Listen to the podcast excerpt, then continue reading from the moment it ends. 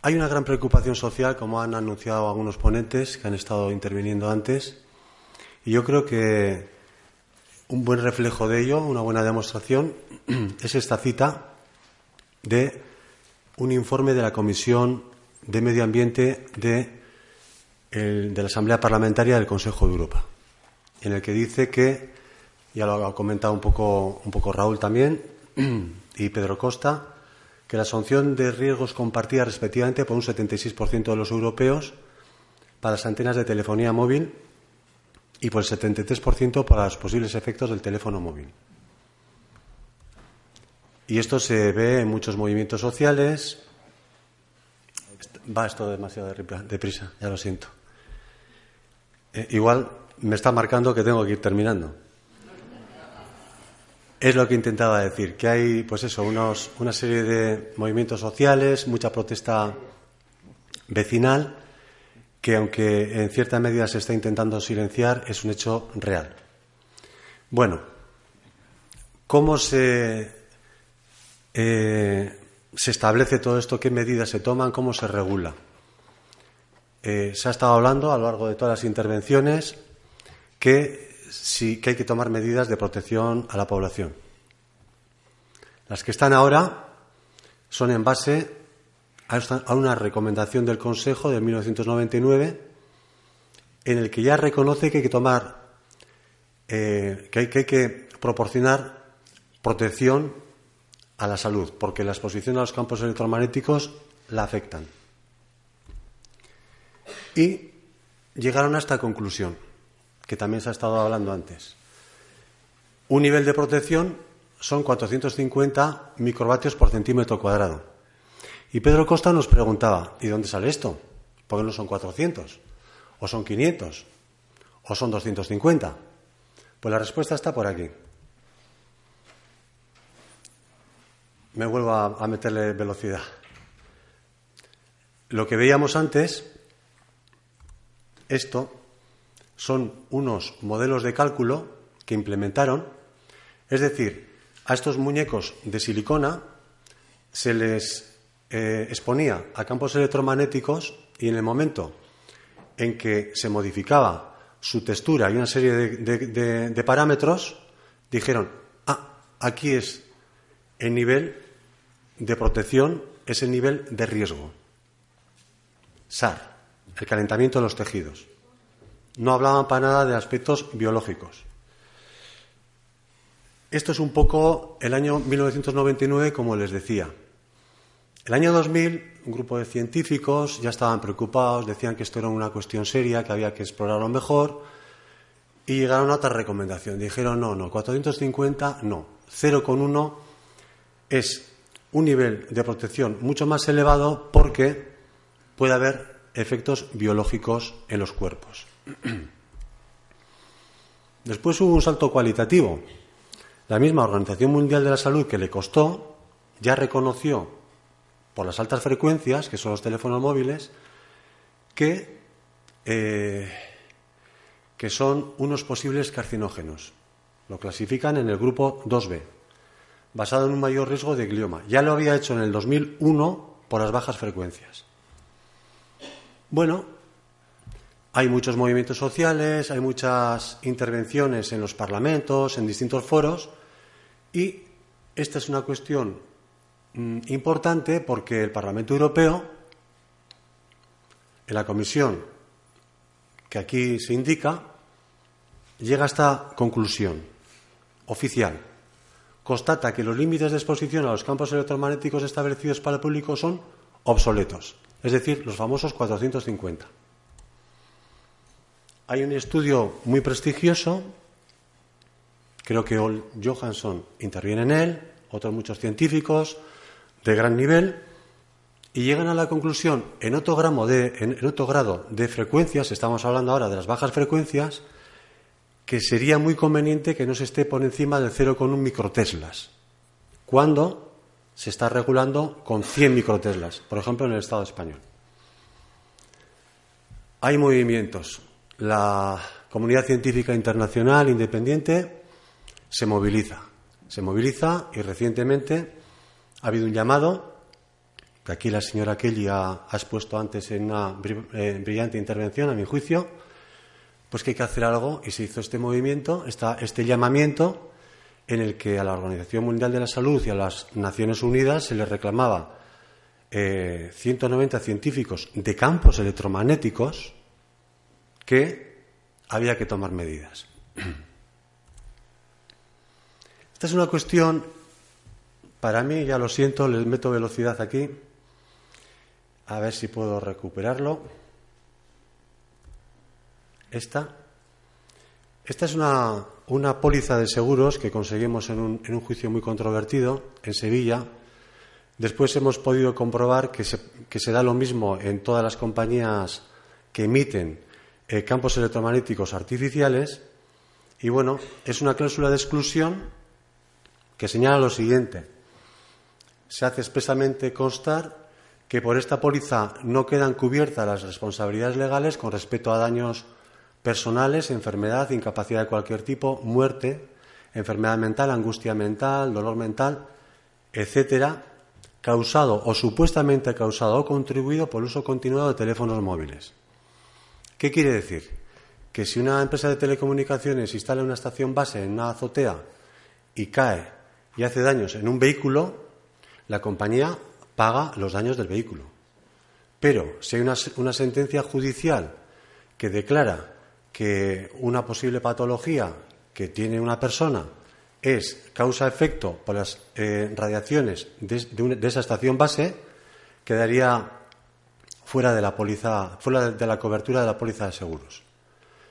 Y esto era con, con Airtel, que después es Vodafone, con Telefónica hemos comprobado que también, igual que Iberdrola, etcétera.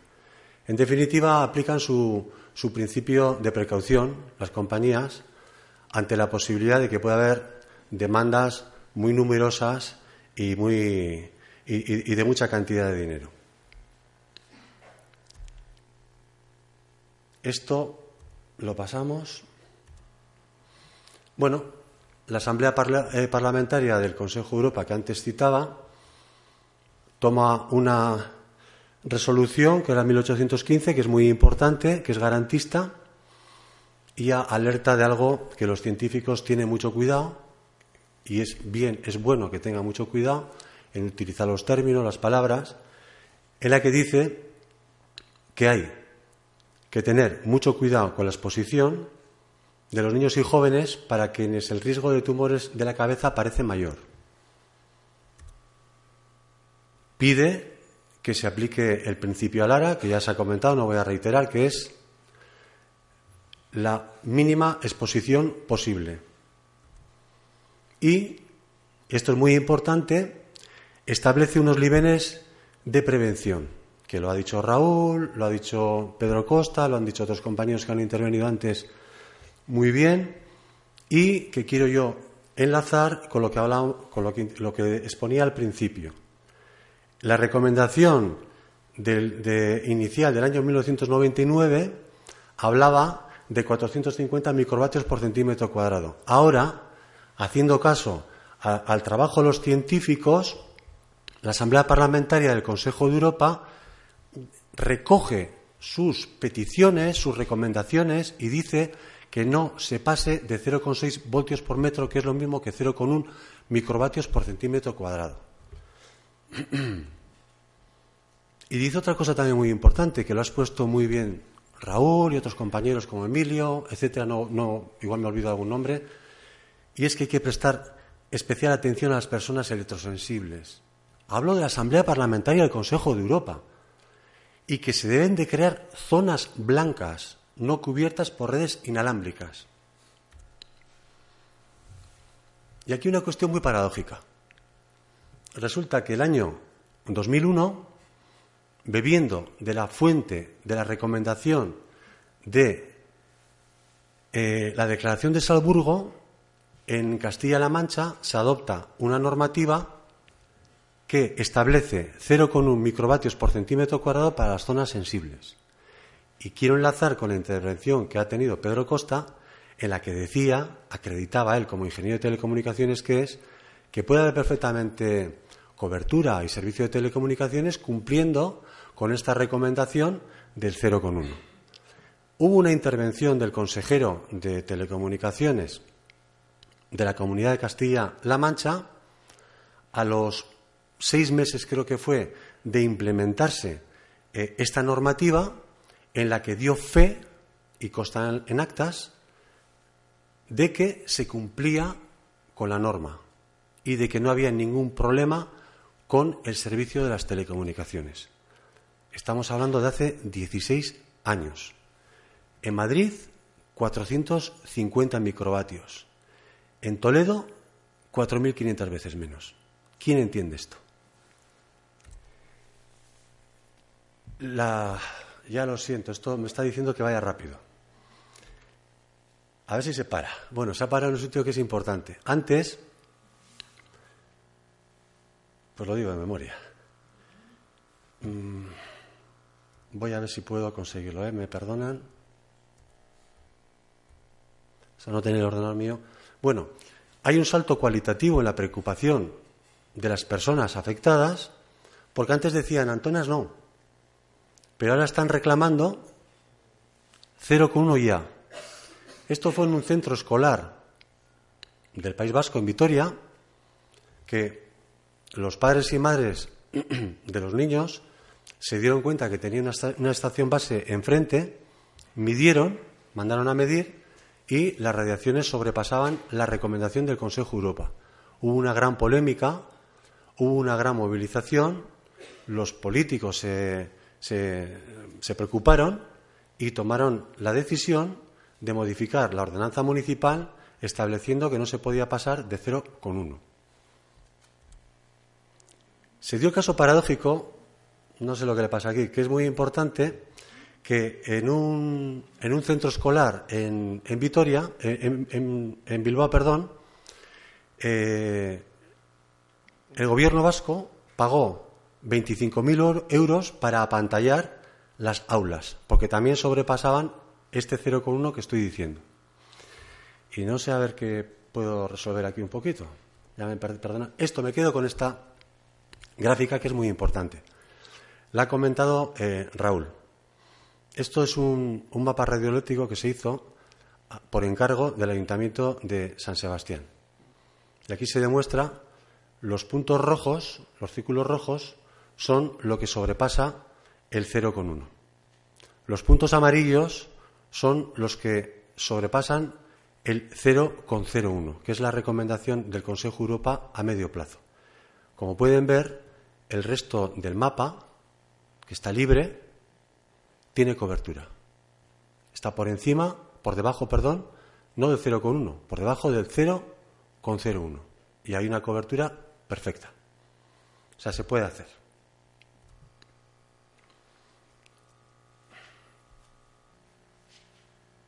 Se parará cuando quiera. Simplemente voy finalizando. Hay eh, resoluciones judiciales que avalan esta preocupación. Hay una sentencia firme que es muy importante del año pasado en un juzgado de San Sebastián, en el que vuelve a incidir en lo que estábamos comentando antes, de que hay una gran preocupación social Recuerdo lo que decía antes de que, según la Comisión de Medio Ambiente de la Asamblea Parlamentaria del Consejo Europa, es un 77%, ya lo apuntaba también Raúl, pues ya el Poder Judicial reconoce que hay una honda preocupación en la sociedad por esta cuestión. Y dice que se pueden adoptar ordenanzas que puedan delimitar zonas en las que se limite e incluso prohíba el emplazamiento de estaciones base de telefonía móvil. Esto es muy importante para ligar con la cuestión que estábamos hablando de establecer zonas blancas, de proteger a las personas electrosensibles. Hay jueces que dicen que es posible que puedan, que puedan definir estas zonas. Igual que la ubicación y las características.